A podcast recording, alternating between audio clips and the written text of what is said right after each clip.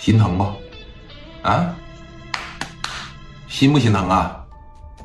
不心疼，砸吧，没事一点也不心疼，不心疼是吧？行，反正店儿不是我的，是我老板的，反正店儿也是白来的，我心疼啥呀？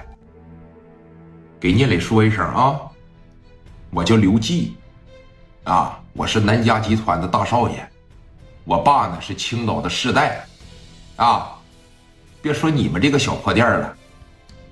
市总公司的一把局长见着我爸，那也得说麻嗦嗦，知道吗？知道我们家每年给有关部门多少钱吗？啊？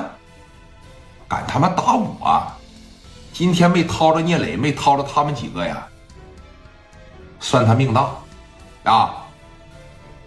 今天他要是在这儿的情况下，小腿儿当时我就得给他掐折啊！哥。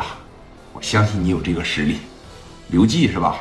刘季，行，那我给磊哥说，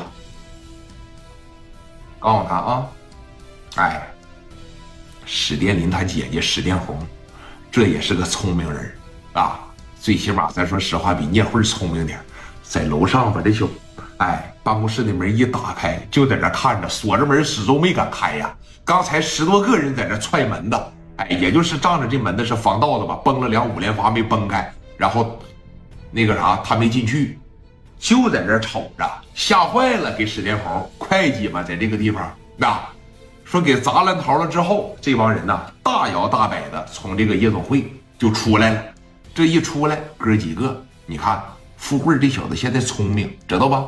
来到门口的时候，现在已经是说三点半不到四点了，哎，这哥们就大声的说了一句。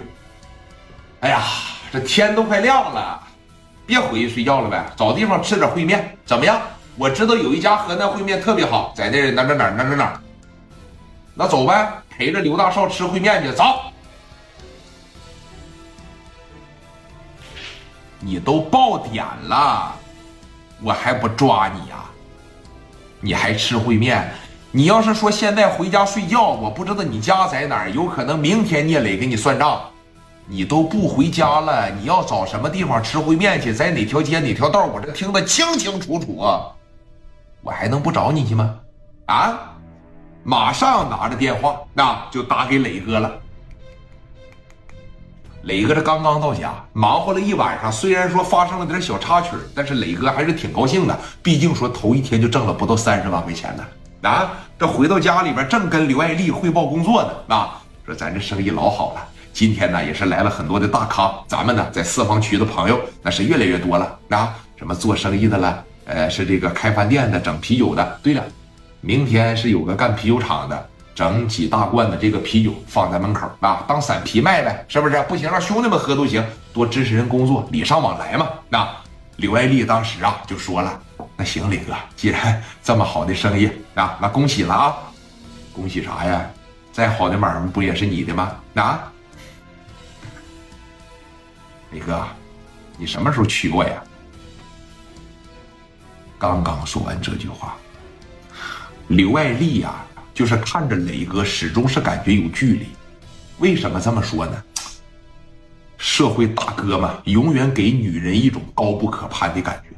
哪怕两个人都在一块住了这么长时间了，刘爱丽始终觉得说：“你看我跟磊哥是有点距离。”那说你什么时候娶我呀？